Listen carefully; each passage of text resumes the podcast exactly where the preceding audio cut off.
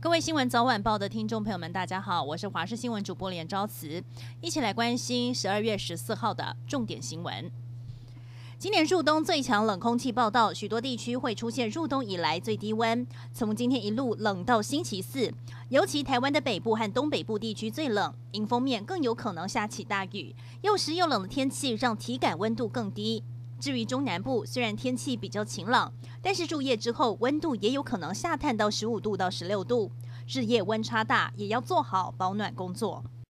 家里宝宝的副食品，许多爸妈都会选择米饼这种无调味的米制品，但消基会今年七月抽验卖场和母婴用品贩售的婴幼儿米制副食品，抽验二十件有四件重金属镉超标，像是知名的旺仔米饼也榜上有名。消基会担心，如果是用台湾米制作，是不是代表台湾水质和土壤受到影响？业者听到调查结果相当的讶异，强调产品采购自百分之百的台湾米，还是宜兰花东生产的优质米，会再追问厂商是哪里出了问题。台铁瑞芳和猴硐之间发生边坡走山崩塌事故，经过了十天的抢修，终于在今天先恢复单线双向通车。凌晨五点十一分，第一班车从瑞芳通过之后，经过走山路段，在十八分时顺利进入了猴硐站。交通部长林佳龙表示，明天开始会全面恢复正常班次，接下来也会二十四小时监控边坡安全。至于紧邻边坡受阻比较严重的西正线，预计还要一个月才能够抢通。原定在十二月十九号正式通车的台中捷运，上个月试营运时发生列车连接器轴心断裂意外。北捷局经过将近一个月的调查，报告提交给台中市政府，但市府认为报告中没有详细说明轴心断裂的原因，也没有说清楚要如何解决。因此，市长卢秀燕上午宣布，中捷将无限期的延后通车，也向台中市民道歉。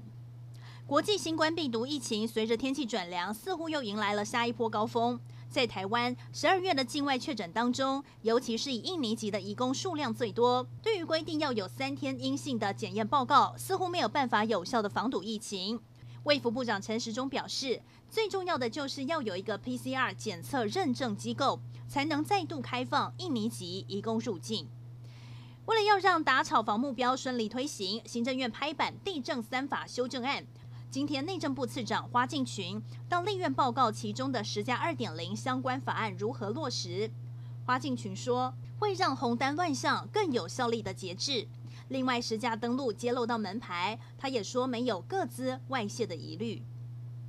黄汤下肚，亲兄弟大打出手。今天凌晨，新北市三峡一对林姓兄弟和伯父一起到 KTV 喝酒唱歌，没想到酒喝多了，就边吵边拉扯，后来冲突越演越烈，哥哥竟然拿出了随身携带的折叠刀，朝弟弟的手臂和大腿刺过去，幸好送医包扎，没有大碍。虽然兄弟俩互不提告，但哥哥一时冲动，还是被依涉违法来送办。